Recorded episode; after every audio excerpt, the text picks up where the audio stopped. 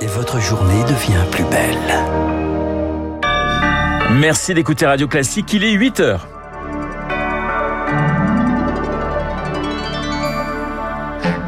La matinale de Radio Classique avec Renaud Blanc. 100 jours pour apaiser, 100 jours pour refermer la page des retraites. Emmanuel Macron tente de fixer un nouveau cap malgré la colère.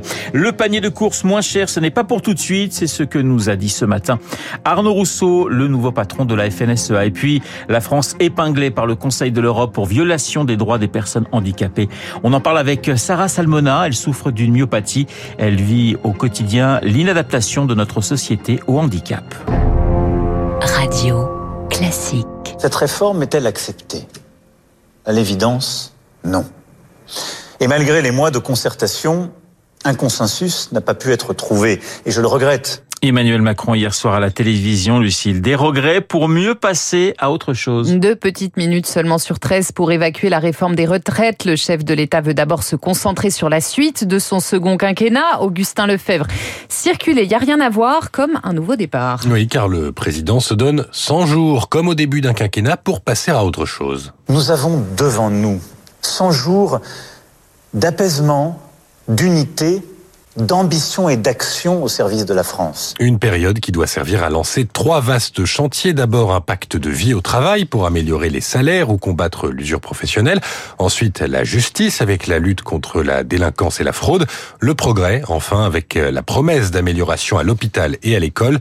Des grandes orientations qui doivent être déclinées dans une feuille de route la semaine prochaine par la première ministre Elisabeth Borne confirmée à son poste et avec ses principes une nouvelle méthode déjà promise après la crise des Gilets jaunes ou sa réélection. Je sollicite toutes les forces d'action et de bonne volonté, nos maires, nos élus, nos forces politiques, nos syndicats, tous ensemble. Je compte mieux les associer en relançant dès le mois de mai des coalitions et alliances nouvelles sur les bases solides du Conseil national de la refondation, au plus près du terrain. Et pour cela, il l'assure au syndicat, ma porte sera toujours ouverte. Jusqu'ici, elle était restée fermée. Premier point d'étape, le 14 juillet prochain. Et Emmanuel Macron qui reçoit à 11h à l'Elysée les trois principales organisations patronales, le MEDEF, la CPME et l'UDP. L'intersyndicale, elle rejette toujours l'invitation. Une allocution accueillie par des concerts de casseroles à Paris, Nantes, Marseille ou Nice. À Lyon, la mairie du premier arrondissement a été vandalisée. La devanture d'un poste de police incendié, un président irréel et un catalogue de vœux pieux pour les oppositions. Rien de concret pour Laurent Berger de la CFDT. Lucille, la baisse des prix alimentaires, ce n'est pas pour tout de suite. Oui, sur un an, ils ont gonflé de près de 16% et cela leste considérablement le portefeuille de beaucoup de Français. Faire ses courses coûte de plus en plus cher, mais il va falloir s'y habituer pour Arnaud Rousseau, le nouveau patron de la FNSEA.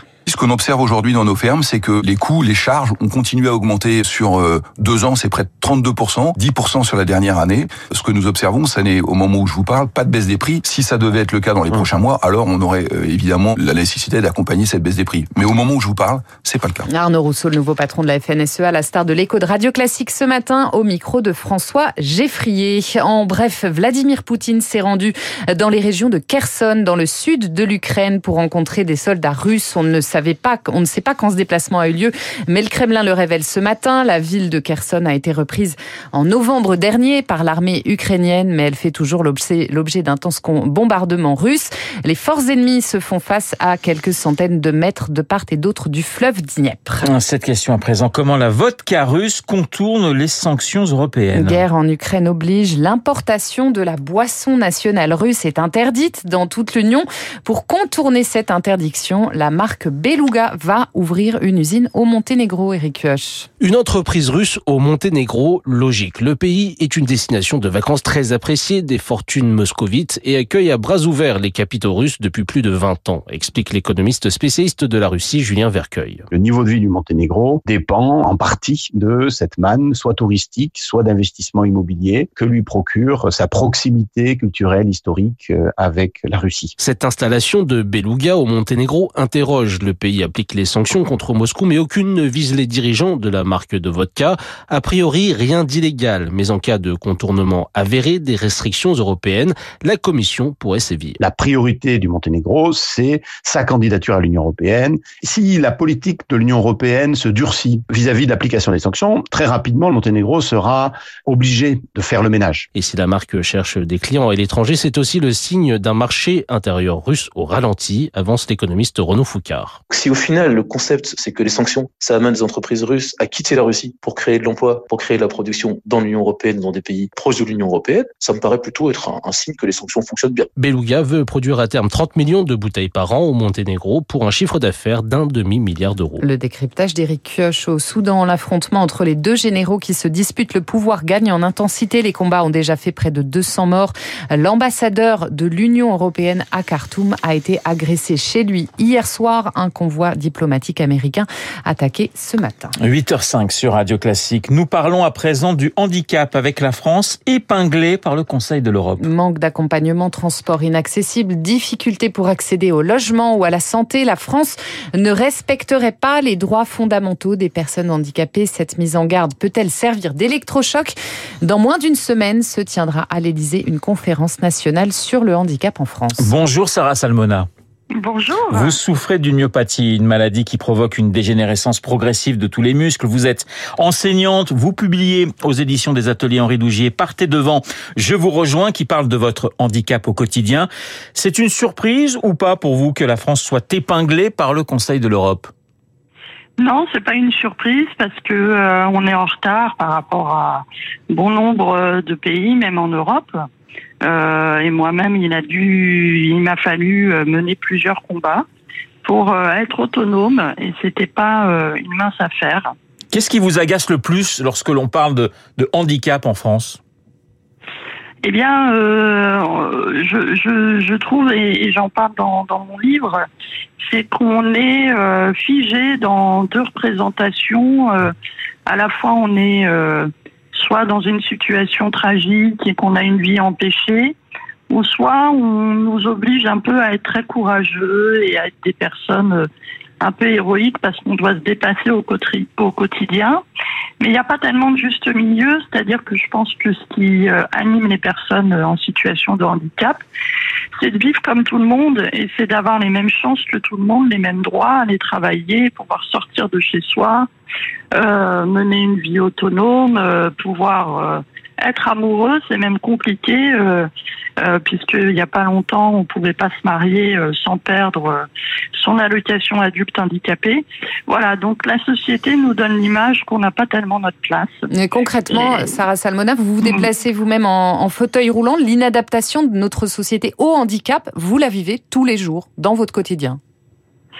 Ben oui, je la vis tous les jours parce que euh, euh, sortir de chez moi, euh, prendre les transports, c'est souvent des péripéties, le parcours du combattant et c'est un peu anxiogène parce qu'on peut se retrouver bloqué à cause d'un ascenseur en panne.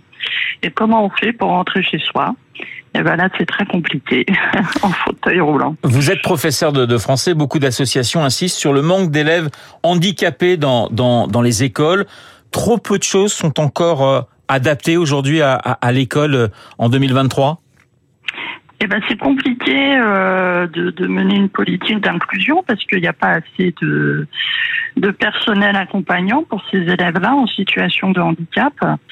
Et puis, euh, eh ben, ils sont encore trop mis à part et, euh, et les familles sont souvent obligées de pallier à ce manque à ce manque d'adaptation et, et, de gérer euh, de gérer la scolarité de leurs enfants, de trouver des solutions. Euh, voilà. Une dernière question, le handicap en France a été centré, et on peut le comprendre, hein, sur les soins et pas assez finalement sur les droits oui, ben, euh, écoutez, c'est comme si ça n'allait pas de soi. une personne handicapée a aussi envie d'être une citoyenne, un citoyen comme tout le monde. Et donc, c'est pas forcément vivre au travers du, de son handicap, c'est d'abord être une femme en devenir, un homme en devenir et avoir les mêmes droits que les autres. Merci Sarah Salmona d'avoir été ce matin sur notre antenne. Je rappelle le titre de votre livre Partez devant, je vous rejoins qui évoque votre handicap au quotidien. Partez devant, je vous rejoins. C'est aussi le titre d'une pièce que vous jouez régulièrement sur scène. Il est 8h09. Merci Lucille pour ce journal de 8h. 8h09 sur l'antenne de Radio Classique. Il est là déjà dans ce studio. Ils Alors, sont je là. suis bien entouré. hein. Et vous êtes très bien entouré, parfaitement deux gardes du corps, Guillaume Deux Tabar gardes d'un du côté, corps, voilà. Sylvain Fort de l'autre. Sylvain Faure, qui vous le savez, s'est occupé de la communication d'Emmanuel Macron et que maintenant est communicant. Il est à ma gauche, je veux dire d'un point de vue géographique, et euh, à ma droite, Guillaume Tabar, d'un point de vue géographique, bien sûr, euh, va faire son édito politique dans un instant. Je voulais simplement vous signaler, puisqu'il s'agit d'un- d'une tentative de reconquête qui laisse les journaux sceptiques ce matin, vous l'avez largement expliqué, une petite phrase que j'ai trouvée d'André Malraux, qui a toujours, au fond, fait une sorte de parallèle hein, entre la créativité et la politique. L'acte créateur euh, maintient depuis des siècles comme élément essentiel une reconquête qui est aussi vieille que l'homme. Donc la reconquête, c'est la nécessité aussi bien des créateurs que des politiques. Est-ce que ça marche? Alors vous avez Tabar à droite, Sylvain Faure à gauche. Voilà. puis, Et à j'ai- 8h40, Rachel Kahn et Hervé Gattegno voilà, pour continuer la pour vous discussion. que je vous ai amené. Ah bon? Il faut absolument que vous lisiez le petit papier qu'a écrit Philippe Lançon chez Gallimard dans un truc qui s'appelle Brève rencontre. Tais-toi, toi le téléphone. Donc ce sont plusieurs écrivains français très connus, Ouais. les uns les autres, Furo, etc., qui racontent une rencontre. Et vous allez deviner. On y passe un coup de fil. Il a écrit le Lambeau, vous vous en souvenez, euh, le Bataclan. Le secrétaire d'un acteur célèbre, je sens qu'il y a une suspense dans le studio terrible. Le secrétaire d'un acteur célèbre euh, lui dit euh, l'acteur voudrait vous voir. Et il débarque dans une île privée à Cuba qui a été vendue à l'acteur par Fidel Castro de son vivant, où il n'y a que des couleuvres et des crabes mous. Donc devinez qui est l'acteur, devinez ce que l'acteur lui dit euh, pour essayer d'adapter le lambeau. Il commence par lui dire que son bouquin est trop long, mais qu'il faudrait pour lui donner, comment peut-on dire, une puissance qui nous intrigue, comme ce qui nous retient ce matin, la fureur des frères Kouachi. Alors, je vois pas. Bah non, mais vous imaginez qu'à Lançon, on fait venir Lançon Oui. et on lui donne comme exemple de motivation littéraire les frères Kouachi. Oui, mais le comédien alors? Bah devinez. Bah, de Cuba, qui est un comédien français très célèbre, euh, qui aime à la fois euh, le gigot d'agneau et les pouvoirs les plus démocratiques. Depardieu? Tabar a gagné. Tabar, c'est dingue. Mais il est incollable, Pourtant, ce il a, Tabar. pourtant, il a fait des études Ouais. lamontables. Mais j'étais, de par Dieu, j'étais parti sur Poutine, remarquez, il y a- il y a des points quoi. 8h12 sur l'antenne de Radio Classique.